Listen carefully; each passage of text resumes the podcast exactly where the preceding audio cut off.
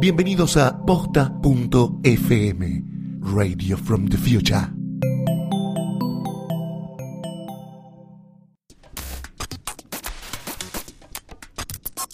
A continuación, las figuras más mediáticas son acostadas en el diván de Psique y Cupido.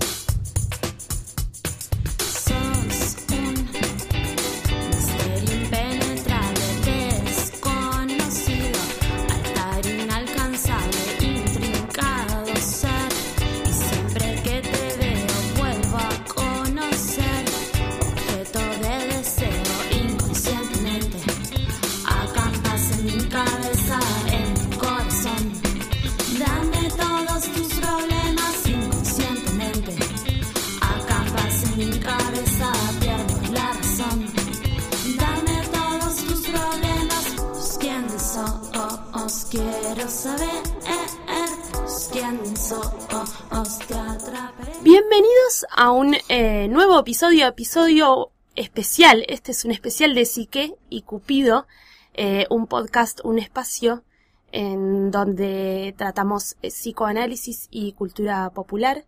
Es eh, un episodio especial para nosotros y para todos y nos pareció importante tener este espacio ya que Bruce Jenner, uno de los grandes atletas mundiales, padrastro de las Kardashians, de ahí es donde más lo pueden llegar a conocer, tuvo declaraciones eh, respecto a su persona en el programa de eh, Diane Sawyer eh, 2020, 2020. Estamos acá con Gustavo Casals.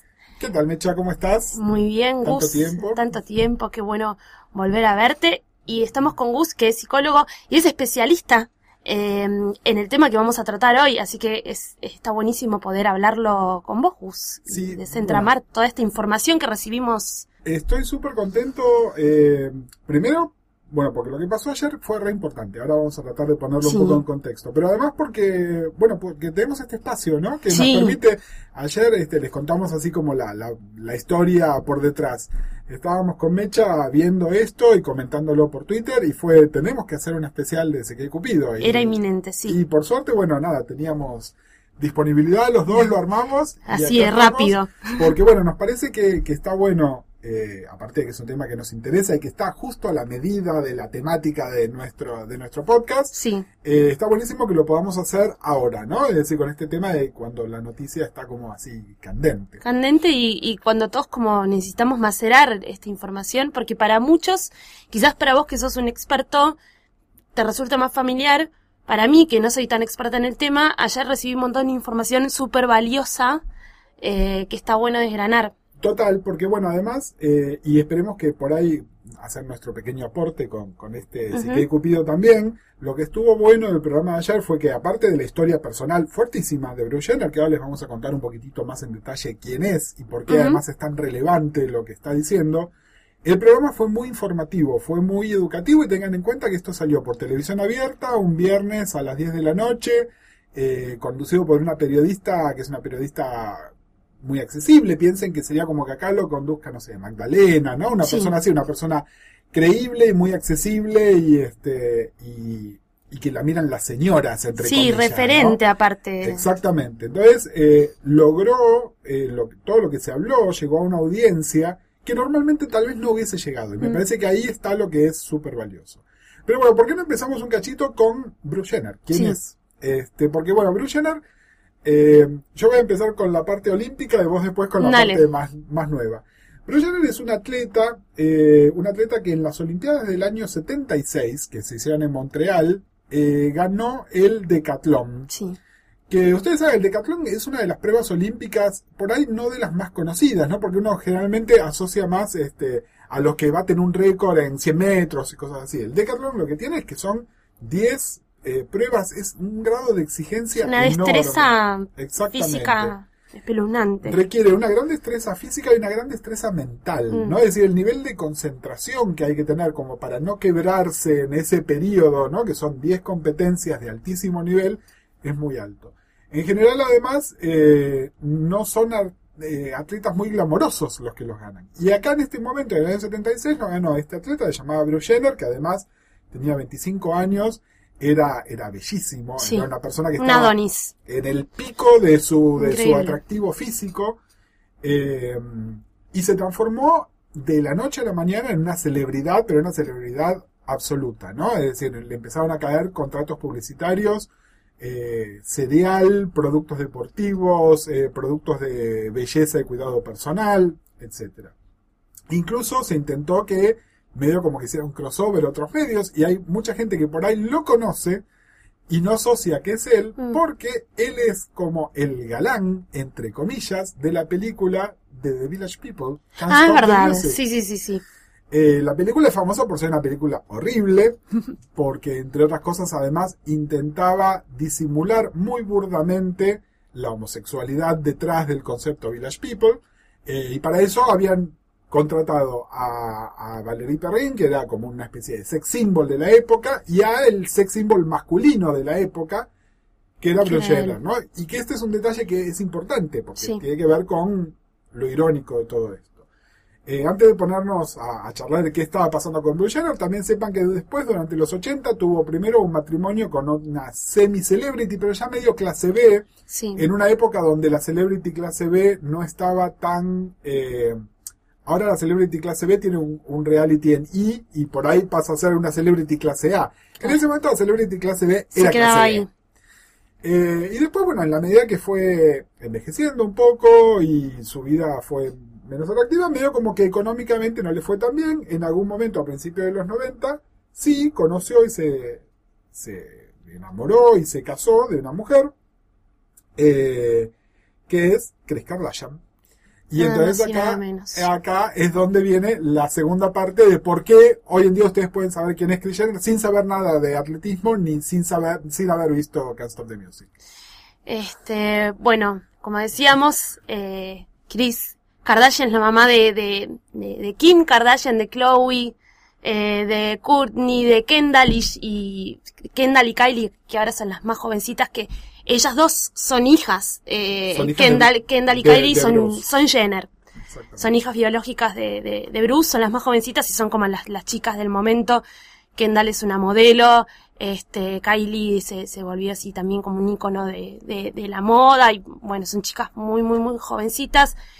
Eh, estamos hablando de un hombre que tiene seis hijos biológicos Con tres mujeres distintas. con tres mujeres distintas, más, eh, más los Kardashians, que digamos se, se blendió toda una familia enorme, tiene, eh, tiene un montón de hijos. Exactamente. Como, es- de hecho, en, en acá en el documental dice que crió 10 hijos. Sí, crió 10 hijos y bueno, tomó popularidad en este último tiempo a partir de el reality Keeping Up with the Kardashians que lo pasan en I. Este, que bueno, ya tiene un montonazo de, de temporadas. Sí, que, que esto es interesante también, ¿no? Porque no, no sé hasta qué punto todo el mundo sigue esto, es decir, eh, sin lugar a dudas Kim es muy conocida, sobre Sí. todo además porque está casada con Kanye West, ¿no? Hay toda una Claro, que ahí elevó todavía más su... Exactamente. Pero el, programa está en el aire hace muchos años. Sí. Muchos, yo diría que son casi como 10. En un momento incluso eh, Bruce habla de que ya hicieron más de 400 episodios, ¿no? Sí. Es, es muchísimo. Eh, y es sumamente popular, es decir, eh, para hacer un programa de cable, de cable, de cable básico, ¿no? Como, como es I, es un programa muy, muy popular a nivel mundial, donde sí es cierto, eh, las Kardashians jóvenes, digamos, Kim y sus hermanas, se hicieron famosas además por tener contratos publicitarios, escándalos, qué sé yo, pero el programa es muy visto y él tuvo un rol muy integral por mucho de este programa también.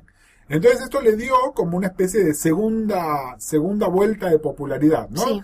Eh, por ahí la gente que lo conocía antes era gente que ahora ya está más grande, ¿no? Gente de más de 60 años, de una edad parecida a él, que tiene, tiene 65, y esto. Ahora, eh, justamente por esta exposición que le está del reality, ya hace bastante tiempo que los tabloides y los paparazzis estaban captando imágenes de Bruce, que igual el que lo hubiese visto ya es alguien que, digamos, ha estado abusando, podríamos decir, un poco de la cirugía De plástica, ¿no? Entonces, sí. tiene una cara que, que recuerda poco a la cara de este Adonis que mencionábamos antes cuando fue campeón olímpico.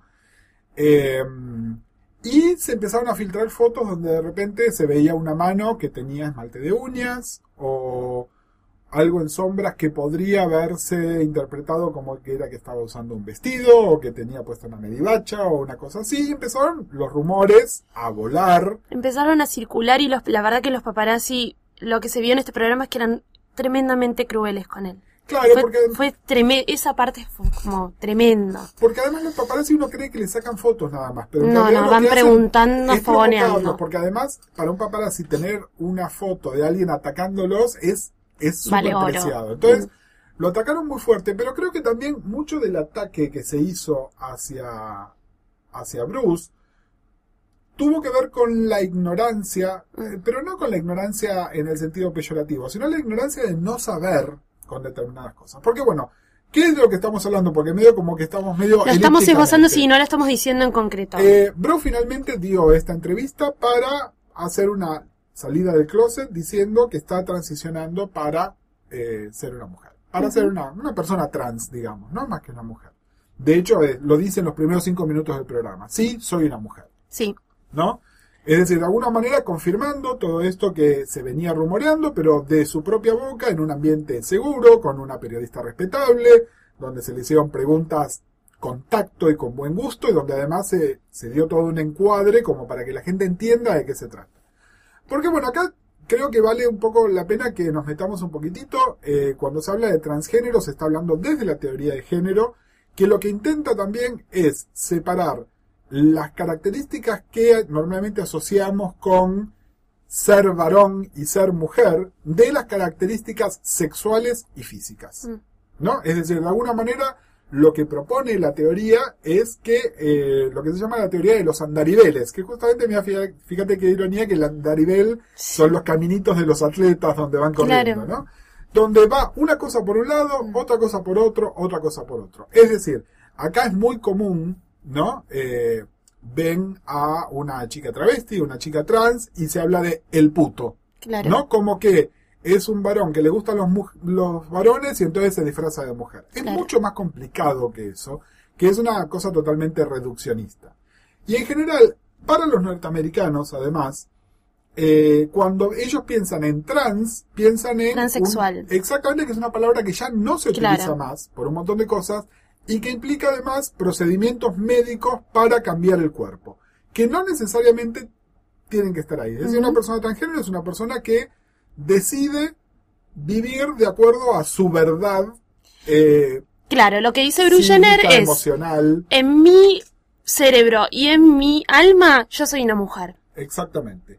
Y de alguna manera, lo, lo que es falso era la personalidad de Bruce. Sí, Y es muy interesante, algo que él plantea medio entre líneas, pero que después eh, aparece, aparece un experto hablando y que dice algo muy interesante, que es que esta cosa de pináculo de la masculinidad que él hizo en el año 76, de alguna manera es un, es un procedimiento bastante común, en el Mm. sentido de que esta gente que necesita, tiene que ocultar tanto su verdad, que entonces hace como algo totalmente extraordinario Extremo, para probar claro. que es todo lo contrario. Entonces alguien que ganó el decatlón, justamente no había hombre más hombre, ¿no? Que en realidad es varón más varón que él. claro, él lo que dice es que durante todo ese tiempo que estuvo entrenando y en el momento en el cual ganó, era una buena excusa para, para ocultar todo lo que él sentía y pa- para correr, digamos, el problema a un lado. Pero inclusive le van mostrando fotos y videos y, y él recuerda ese momento como con una, que estaba con una tremenda tristeza y angustia y esfuerzo. Total, total. Y de hecho, eh, después, en los años 80, empezó un pequeño camino, es Mm. decir, eh, como eh, por el final de una relación. eh, es una persona, a ver, dejemos algo en claro también que, que es cierto, ¿no? Hablemos de privilegio. Bruce es una persona eh, con un poderío económico importantísimo, que siempre estuvo acompañado de mujeres súper comprensivas. Mm. Porque las tres, sus tres ex mujeres. lo comprendieron, pero perfecto. Y salieron a apoyarlo Sí. públicamente de una manera que, y bueno, y todos sus hijos, ¿no? Pero vamos a hablar de sus hijos ahora un poquito más adelante. Eh, en general, la historia de las personas trans no es tan feliz, digamos, ¿no? Es decir, en general el rechazo familiar es muy alto. Mm. Bruce, entonces, aparte de tener el poderío económico para hacerlo, eh, hacer su salida del closet no en una habitación con cinco familiares, sino en televisión nacional norteamericana con 17 millones de televidentes. eh, y con, con un apoyo real. Mm. Eh, pero bueno, en los años 80 justamente en una de sus relaciones eh, lo pudo hablar con su mujer que le dijo, bueno, sí, eh, está bien, te acompaño en esto y empezó un tratamiento hormonal y cuenta que fue la primera vez que se sintió bien. Sí. Y después, por una serie de motivos, como que lo frenó eso. Es decir, tuvo como una primera punta que le permitía lograr esto hace casi 30 años. Sí. Y luego lo volvió a reprimir y lo que, lo que dice es, cuando yo no hice, no actué en consecuencia con mi deseo, estas son palabras mías muy psicoanalíticas, Sí. él no las utiliza, pero básicamente es eso, cuando yo dejé de actuar en consecuencia con mi deseo, nuevamente le vino como este nubarrón negro encima, ¿no? Esta, infel- esta gran infelicidad. Eh, bueno, y finalmente ahora se ha decidido a poder hacerlo, eh, más allá de lo que dice que, que realmente se siente además como una mujer, dio una motivación que me parece que es súper poderosa también, ¿no? Es, eh, tengo 65 años, podría morirme mañana, Sí. porque ya es lógico que me pasara, eh, no me quiero privar de, de, de, de saber cómo sería esta experiencia, de saber qué pasa si me tiro la pileta y lo hago por completo, ¿no? Mm. Eh, que me parece que realmente es, es como, es muy poderoso. ¿No? Quiere ver el Es- final de esta historia. dice. Exactamente, exactamente. Pero bueno, eh, tratemos así como de desmembrar un poco así algunas cosas que, que hay acá. Porque, de nuevo, eh, Diane Sawyer, que en, en algunos sentidos, eh, si bien es una periodista respetadísima, yo no sé si a propósito o medio este, de ingenua, trata de conducir la conversación hacia el lado sexual. Sí. ¿No? Porque él dice, bueno, todos estos años viví una mentira. Y en realidad entonces es, bueno, tus relaciones con mujeres fueron una mentira. Y él dice, no, mis relaciones con mujeres no fueron una mentira. La mentira es que la relación con mujeres la tuviese Bruce. Claro. Eh, pero yo me siento, me sentí atraído por las mujeres y me siento atraído por las mujeres, ¿no? Entonces le dice, bueno, pero que entonces que sos lesbiana. Y él medio como que lo minimiza con una risa, pero bueno, si nos ponemos, eh, si nos ponemos con el afán de etiquetar, eh, bueno, sí, una Claro. mujer a la cual se siente atraída por las mujeres es lesbiana. Y esto es interesante también para volver sobre esto que estábamos diciendo antes. Eh, la dirección por la que va un tema que tiene que ver con la expresión de género y la que va la de la atracción sexual son totalmente separadas. Es Apple decir, and oranges, le decía Bruce. Exactamente, ¿eh? las manzanas, Manzanas y las naranjas. naranjas, dos caminos diferentes. Son dos temas separados, son dos temas diferentes. Eh, esto me parece que es muy interesante también, ¿no? Porque, de nuevo, para que todos tengamos eh, un poco esta idea de, de desasociar Mm, la cuestión del deseo sexual con la de la expresión de género, que una cosa no tiene, no, no necesariamente tiene que ver con la otra, ¿no? Eh, incluso también hay algo, a ver, yo no creo que Bruce haya dicho todo lo que tiene para decir, No. obviamente que no, hay cosas que las debe saber solamente su terapeuta, hay cosas que no debe ni saber él todavía. Eh, en este momento dice que prefiere eh, definirse como asexual. Eh, que creo que también es como una especie de solución de compromiso, ¿no? Es una manera de, de, de, bueno, de, de, de no tomar un compromiso porque supongamos que Bruce en este momento además ha tenido historias con hombres, ¿no? Es decir, que sea técnicamente bisexual. Es hacer otra salida del closet Es otra más. ¿no? Y creo Es que, mucho. que hubo una elección de que, bueno, la salida del closet que está haciendo tiene que ver con su identidad de género. Es como más importante, aparte. Exactamente. Es lo que más le, le, le pesa a él y aparte, por lo que nos da a entender, es como un camino que él está empezando a recorrer ahora. Nos invita a acompañarlo. De hecho, va a ser una serie documental en I sobre esto, sobre todo este camino y, en- y seguramente se vaya dando cuenta de más cosas. Sí, igual acá, y quiero, quiero aclarar una cosa que me parece que es importante también y sobre la que después vamos a volver un cachito eh, por otro tema. Eh, en este momento estamos utilizando el pronombre él y estamos utilizando el nombre Bruce. Bruce. Y queremos aclarar que esto es una decisión de, De Bruce. él, sí. Eh, esta entrevista que hizo con Diane Sawyer considera que es su despedida de Bruce, pero además es su elección que en este momento se le siga refiriendo de esta manera y que, haga- y que, que es el nombre que se utiliza sea Bruce. Es más, cuando habla de qué va a pasar después, habla de Ella. de she, pero ni siquiera dice un nombre. Y esto es una elección y como es como tal decisión hay que respetarla.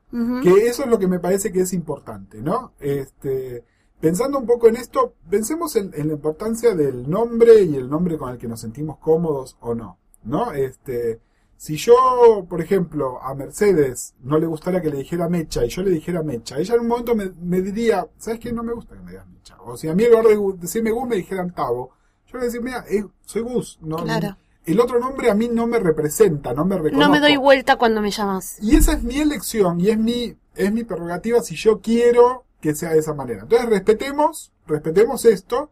Por ahí en un año, como dice Bruce, eh, hay que decirle ella y habrá que decirle por otro nombre que no conocemos. Inclusive dice la entrevista que hay un nombre, por supuesto, y que no lo quiere dar a conocer por el revuelo que se puede generar por la prensa. Exactamente. Entonces, O bueno, sea, esto está todo tan eh, en, como con algodones, ¿no? Y, y tal fue el padecimiento también.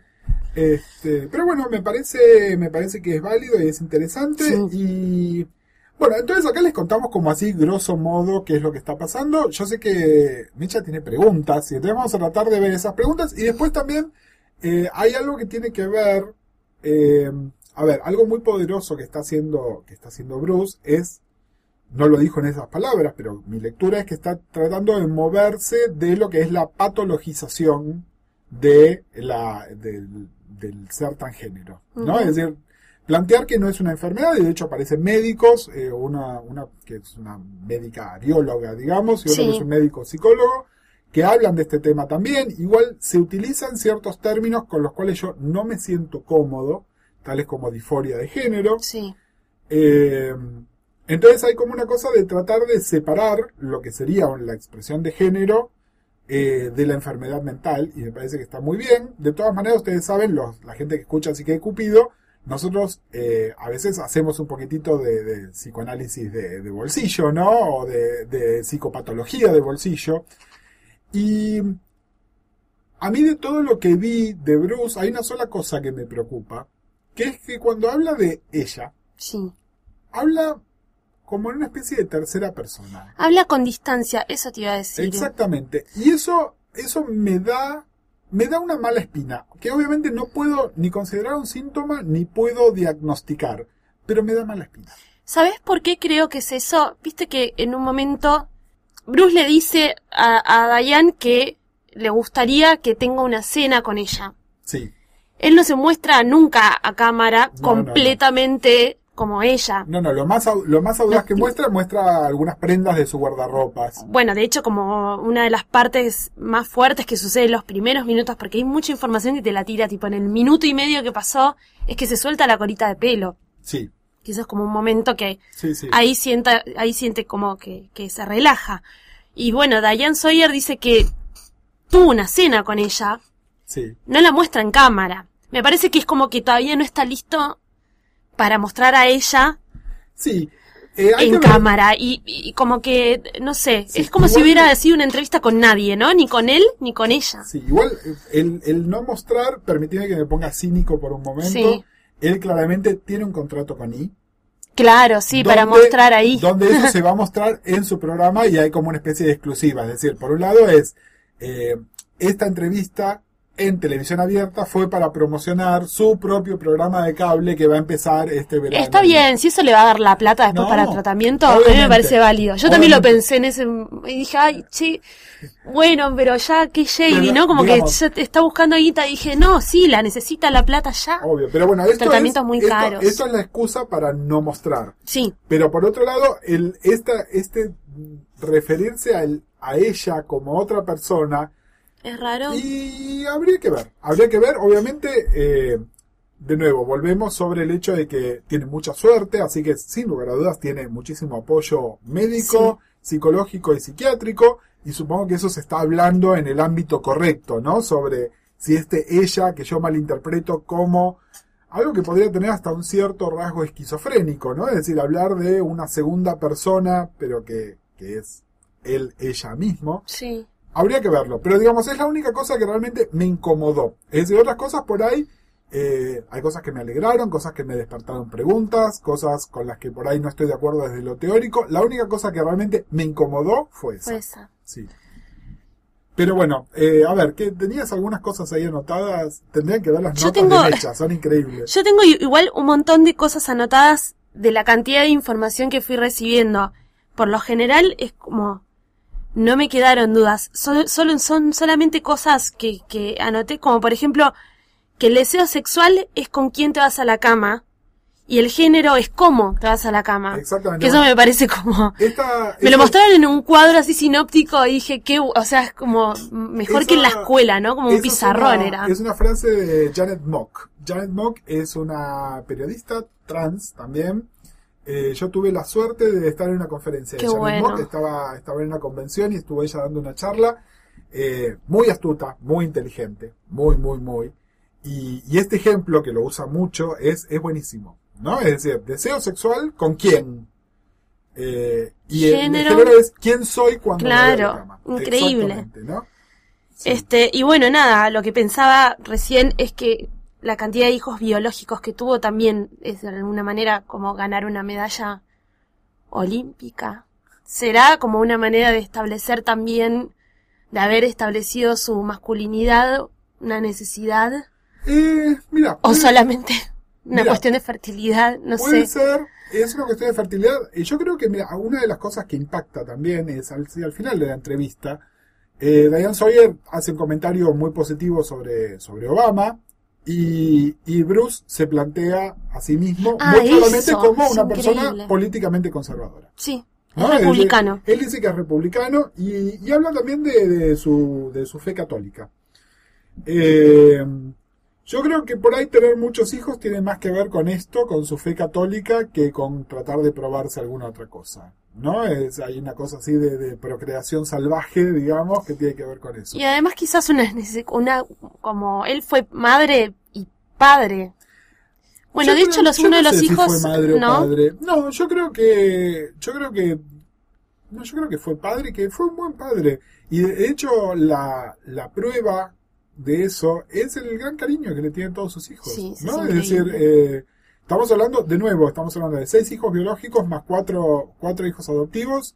Que todos lo todos- entendieron Todos perfectamente. están detrás. Sí, obviamente no conocemos cómo fue el proceso completo, digamos, Mm. de aceptación y todo lo demás. Pero básicamente eh, todos están contentos. Incluso, bueno, y una cosa muy emotiva, eh, hay una, una declaración de su madre, que es una mujer muy grande. Eso es increíble. muy grande, que dice, bueno, estuve orgullosa el día que, que te subiste al podio olímpico y Y ahora, ahora estoy más orgullosa estoy más todavía. orgullosa. Fuertísimo, ¿no? Obviamente, y bueno, igual él también admite que si su padre estuviese vivo, el padre falleció hace 14 años, Y no se lo hubiera bancado. no se lo hubiese bancado, que es, es la historia, el testimonio más común de, de cualquier persona trans, ¿no? Es, puede que encuentren una madre comprensiva, en general los padres son mucho más, más duros en, en ese sentido, pero bueno, eh, cada historia también es única, ¿no? Eso es algo que hemos repetido mucho acá en Psique y Cupido, Mm. donde eh, a veces hacer generalizaciones medio brutas no es la mejor manera de, de llevarlo adelante, ¿no? Y después lo que veía, bueno, lo, lo encontraron las chicas, las Kardashians lo encontraban varias veces probándose vestidos. En realidad, todas las personas que se enteraron de esto lo encontraron probándose Sí. vestidos en situaciones de cross de- crossdressing. ¿Cuál es la sensación que le da a alguien de transgénero cuando hace crossdressing? Porque es algo que es momentáneo, es solamente en ese momento. Él estuvo 65 años vistiéndose como hombre cuando se sentía como mujer. En el momento que se vestía como mujer era solamente un ratito que lo hacía escondiéndose. ¿Me explico? Es como Sí. le daba una satisfacción. Me parece que tenemos que separar, hay, digamos, hay dos casos de crossdressing distintos. Por un Sí. lado está el crossdresser que lo hace como, eh, como cosa temporaria, es decir, como cosa eh, ocasional. Sí, ¿No? Es, es el crossdresser que lo hace porque, nada, porque le pinta hacer eso. Sí. En algunos casos sí se junta algo que tiene que ver más que con la expresión de sexo, de, de género, con lo sexual, con el tema, con el tema del fetiche. ¿no? Donde entonces ahí se encuentra cierta satisfacción sexual en estar vestido con las ropas del otro género. Eh, pero justamente entonces es para eso, es para el encuentro sexual, o para un encuentro social de algún tipo. Ese es un tipo de crossdressing. Ahora después también está el crossdressing, que también lo podemos ver, por ejemplo, la gente que haya visto la serie Transparent, sí, eh, que es como una especie de ensayo. ¿no? Es eh, el costo social de hacer una transición completa es muy alto. Entonces es como una especie de solución de compromiso. Es hago una, una mini transición, hago una expresión de mi verdad de género momentánea en ciertos espacios, eh, ya sea porque no lo puedo hacer por completo o como una especie de ensayo para lo que se va a hacer después, ¿no? Y eh, yo no sé, Mecha, si vos conocés alguna, algunas personas trans, yo conozco varias, y sobre todo en las chicas trans es bastante común que haya un periodo mm, como de crossdressing previo, digamos, Claro. ¿no? Y es esto, es, eh, es bueno, no, es meter un piecito en la pileta porque Claro, no te podés tirar del todo. Es una manera de hacerlo porque, bueno, eh, después cuando lo haces completo, de nuevo, las, las consecuencias son enormes, ¿no? Una cosa que muestra muy bien el, el, este, el programa este con la entrevista fue eh, hablar de, bueno, por ejemplo, de los hechos de violencia a los cuales están sometidos las personas trans, ¿no?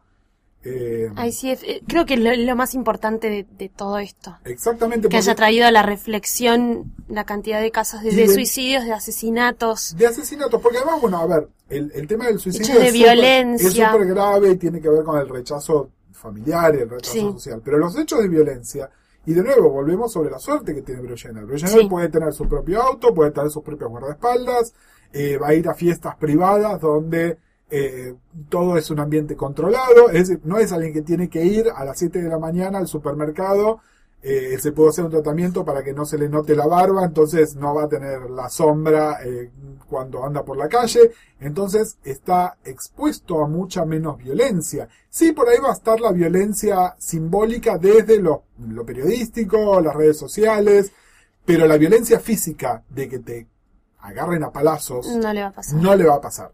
¿Sabes qué me preocupa igual? Que él lo que decía casi al final del programa es que a él lo único que le gustaría es pasar desapercibido.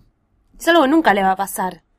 Bueno, es, un- es, es una celebridad. Sí. eh, Él quiere, bl- just dice que quiere blending. Sí, esa, Es, esa- es como imposible. A ver, que- el, el concepto de blending eh, está muy discutido. Está muy discutido también. Porque es como un poco. Incluso cuando se escuchan esos, esos testimonios en YouTube de, de chicos y chicas trans muy jovencitos, que algunos les expresan, bueno, a mí me gustaría haber nacido con el otro género, levantarme a la mañana y hacer el blending automáticamente.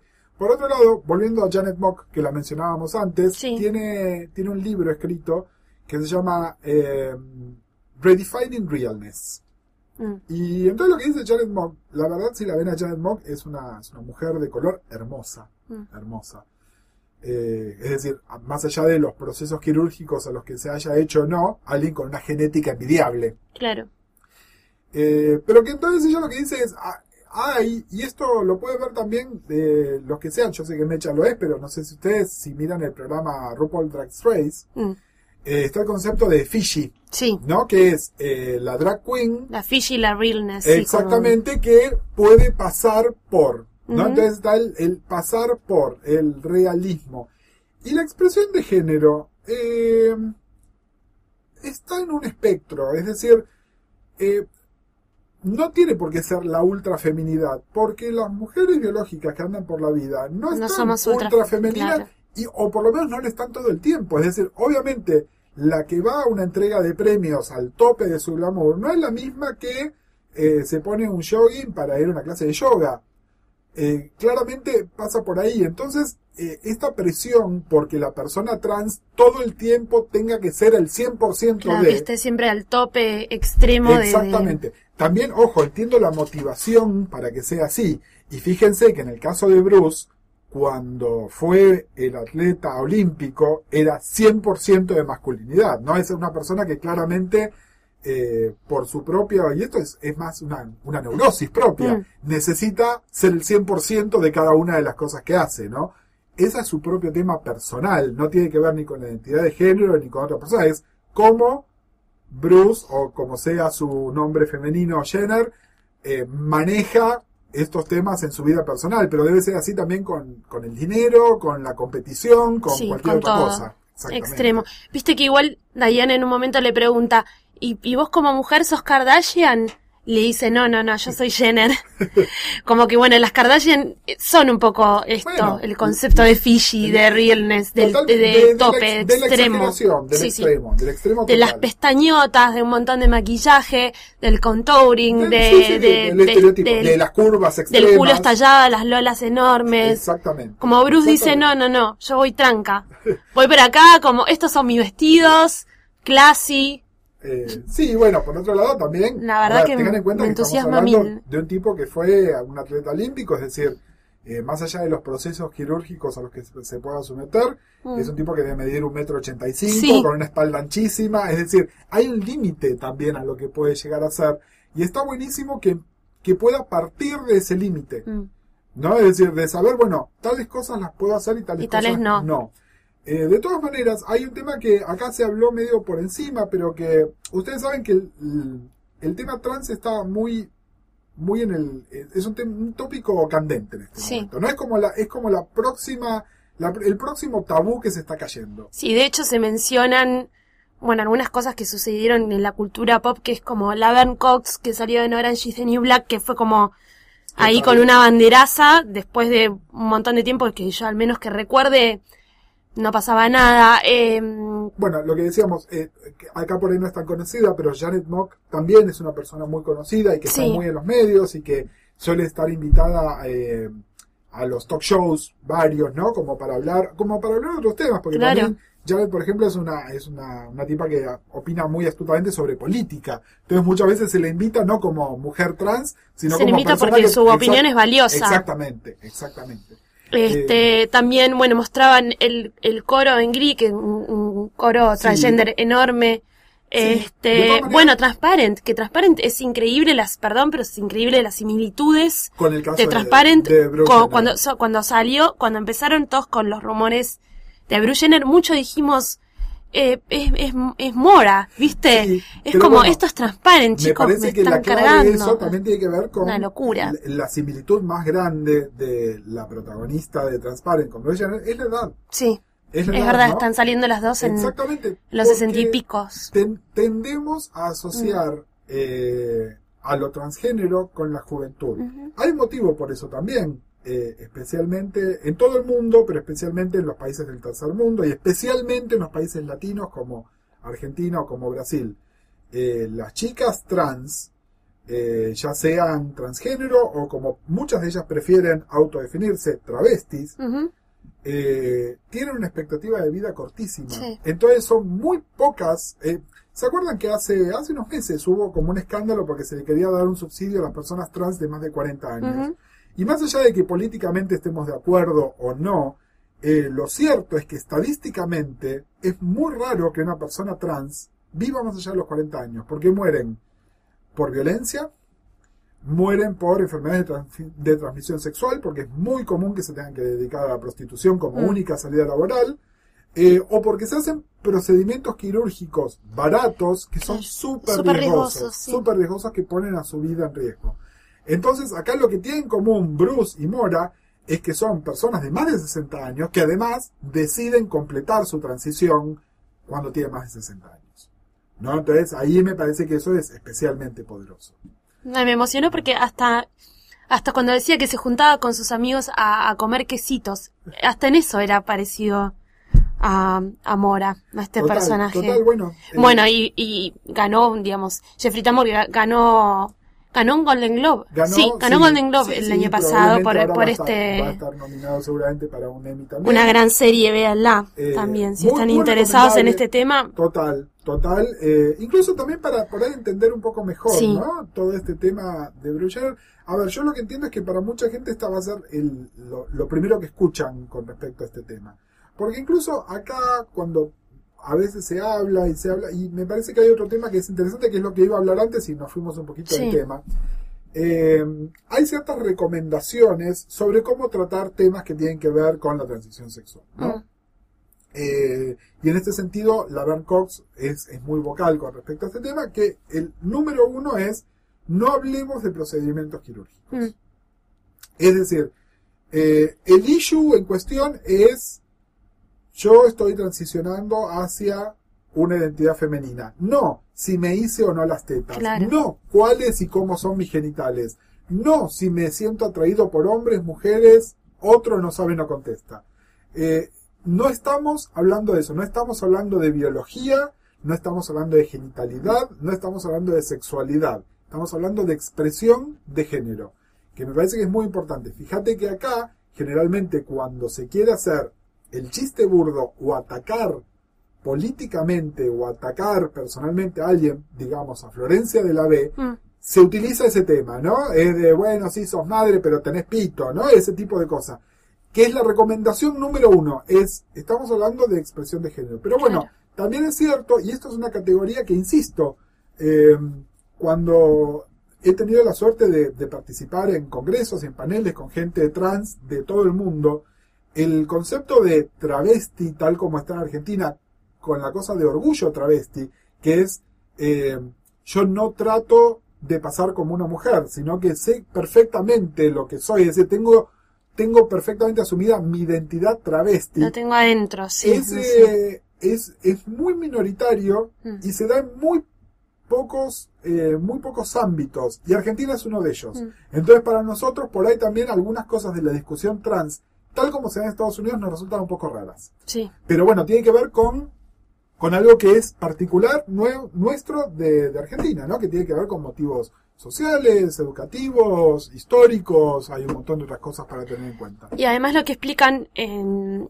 que es verdad, nosotros quizás lo sabemos, no sé, yo la verdad que no sé por, por qué lo sé, pero por el ámbito de la información que recibimos, que a veces estas operaciones eh, genital, genitales que son tan bravas, son tan fuertes, muchas, muchas alteran y mambean muchísimo No, son- y los casos no siempre, claro. Son muy invasivas y tengamos en cuenta, y quiero también comentarles una cosa más. Si bien tenemos que separar la conversación con respecto a esto, sepan que eh, cuando se habla de que nuestra ley de identidad de género en Argentina es revolucionaria, Sí. Es revolucionaria porque lo único que hace falta para hacerlo es la voluntad de la persona para eh, ser identificada legalmente con otro género. Mm. Hay muchos países, incluyendo países del primerísimo mundo, que y no les doy tienen. el caso, les doy un caso concreto que conozco además de primera mano porque tengo la suerte además de, de tener de tener a una amiga trans que, que vive allá en Inglaterra. Eh, en Inglaterra, si uno quiere hacer el cambio legal de género en su documentación, tiene que hacer la transición quirúrgica. Punto. Es decir, no se da la opción. Eh, y es súper traumática. Súper, súper, súper traumática. Es decir, eh, tanto el tratamiento hormonal, nada más, y ni hablar del procedimiento Claro. quirúrgico. Eh, la posibilidad de que salga mal es enorme. Sí. El posoperatorio es, Es tremendo. complicadísimo, complicadísimo. Eh, Y las repercusiones que tiene psicológicas por la por el mambo hormonal que eso genera. Eh, y no solo con el mambo hormonal. A ver, Todo, sí. eh, yo sin meternos, como digo siempre, no estamos haciendo teoría, ¿no? Pero el tema, la relación de la persona, varón, mujer, otro, eh, con el falo es muy fuerte. Claro. Eh, y el falo es algo imaginario, pero es algo imaginario que tiene una representación simbólica fuerte y que tiene que ver con el miembro erecto masculino. Bueno, eh, recurrir a una intervención quirúrgica que, que saque eso no es un tema menor, digamos, las consecuencias son enormes. Entonces a lo que vamos es, en muchos casos se recurre a esta intervención, es decir, alguien que por ahí podría elegir, bueno, yo voy a vivir como el otro género, pero sin alterar mis genitales, tienen que hacer ese paso adicional, no por una elección propia, sino porque para legalmente poder estar cubiertos de esa manera, tienen que hacerlo, aunque no sea completamente. Tremendo. Es, es, es muy, Tremendo. Muy, muy duro, muy complicado. La verdad que si, si tienen ganas de verlo, véanlo, a- Véanlo, sí. véanla a la entrevista. Véanla, Es miren, si pueden, por pueden- demás interesante. Pueden ir a la página de, de la cadena ABC, abc.com. Si quieren ver el episodio completo, no los van a permitir porque es para el territorio de Estados Unidos nada más, pero pueden ver clips Sí. eh, de, de algunas escenas este, claves, digamos, del programa. Y también está, si lo quieren ver de manera ilegal, ya se consigue por ahí. Está por torrent y está, creo que lo subieron entero en YouTube. Seguramente, y se va a hablar muchísimo. Se va a hablar de esto. mucho de esto y Eh, sí, ya la gente está profundizando si- un montón sobre el tema. Los si no hablan chicos... inglés, si no hablan inglés, probablemente alguien lo va a subtitular a la Sí. brevedad también. Y Eh, todos los portales como I, sobre todo, sobre todo I, porque es como es una figura de I, eh, ya lo están transcribiendo a, a nuestro idioma. Sí, yo lo que les recomiendo también es, eh, digamos, eh, el eh, Bruce Jenner en algún momento se transformó en, en lo que se llama un motivational speaker, ¿no? Esta gente que Sí. como que, que, que los deportistas y los vendedores, ¿no? Que le- Sí, que van, dan- que van dando charlas motivacionales alrededor de, sobre todo en Estados Unidos, este, y escribió libros y demás como, cómo llegar al éxito. En uno de esos libros es lo que dice es que toda persona tendría que tener como una frase que es su mission statement, ¿no? Su declaración de principios. Y entonces eh, Diane Sawyer le dice, bueno, ¿cuál sería la tuya? Y es algo Hmm. así como este eh, abrir mente, ¿no?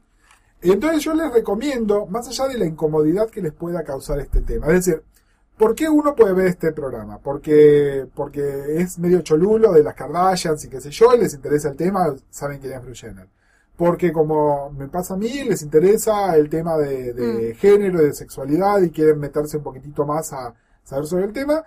Eh, también por un poco de morbo, y no está mal, es decir, eh, hay que, por ahí habría que analizar por qué motivo les da un poco de morbo, pero bueno.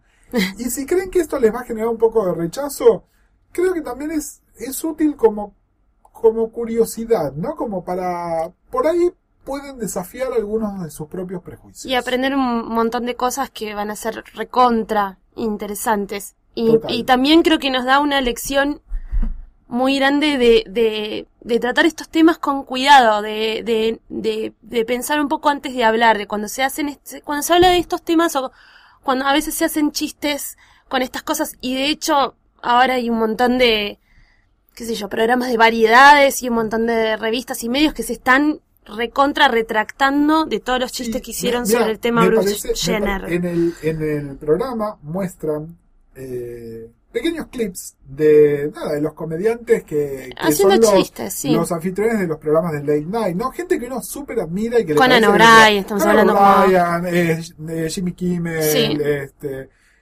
y que todos en algún momento hicieron algún chiste de, de, de mal gusto con respecto a este tema. Es el chiste fácil aparte. El chiste fácil, exactamente. Y creo que de alguna manera esta, esta salida del closet de, de Bruce es como para también minimizar un poco esto, ¿no? Es, una vez que yo lo estoy diciendo yo mismo, te quito el poder de decirme. Claro. Es decir, eh, si a mí eh, me querés insultar diciéndome que soy un gordo puto, mira, yo soy el primero en decir que soy un gordo puto. Entonces realmente no, no podés atacarme por ese lado. Entonces, eh, tratar de insultar o de hacer sentir incómodo a Bruce Jenner diciéndole, eh, minita, si le está saliendo a decir, mira, yo soy minita, Claro. Eh, Lo fui siempre. le acabas de sacar Chocolate por la noticia. Exactamente. Y también está bueno por si quieren ver algo que la verdad que está lleno de amor, de valentía eh, y de un montón de, de sabiduría. Él tiene un montón de, de- de poderío económico a su favor, pero la verdad que también tiene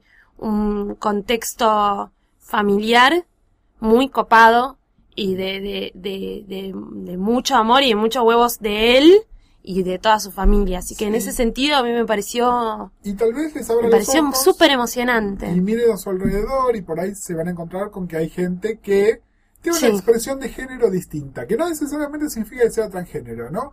Piensen en un chico gay muy afeminado, piensen en una lesbiana butch, eh, que no necesariamente significa que se estén eh, identificando con el otro género, pero que tienen una expresión de género que es diferente. Y bueno, tratemos de ser un poco más este Y a todas las personas que son diferentes en algún punto, porque al fin y al cabo es eso. Y creo que, que creo que se lo decía a Lina Dunham, que en un momento hizo como un comentario así en Instagram, que esto es como una declaración no solamente para las personas que, eh, de transgénero, sino para todas las personas que son diferentes en algún punto, de agarrar y decirlo y de tener la valentía de decirlo y, y recibir todo el amor que se merecen y todo el tratamiento también que se merecen. Totalmente, porque además, y esto creo que es por ahí el mensaje final Sí. de Se que Cupido siempre, es que todos nos merecemos un poco de amor. Sí. Eh, y todos merecemos dar un poco de amor. Y entonces, bueno, de eso se trata y creo que todos somos un poquitito mejores si logramos hacerlo. Y ante cualquier duda siempre consulte con un profesional que lo va a ayudar, porque no se puede todo solo, amigos. No se puede todos. que eso también es, es un mensaje muy grande que nos está dejando. Y hablando de consultas, eh, si que Cupido no vuelve oficialmente, pero vamos, cada vez que haya un tema como este, vamos a volver. Sí. Así que si tienen consultas sobre este tema o cualquier otro, nos pueden escribir siempre a donde me echa. Nos escriben a psiqueicupido.posta.fm Exactamente, o nos pueden encontrar en Twitter a Mecha y a mí. Mecha es, o mecha o h mecha. y yo soy Uncle-Marvel en Twitter, ambos. Y nada, nos encanta seguir la discusión. Y esperamos sus, sus comentarios con el hashtag también psiqueicupido o por donde quieran escribirnos, esperamos sus comentarios, punto, en Sí. cualquier formato. Exactamente. Bueno, muchísimas gracias. Gracias a vos, Gus, por tanta claridad eh, en este temazo. Adiós. Chao, chao.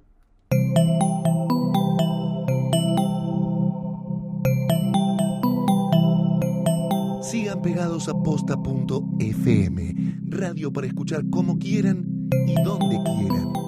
Posta.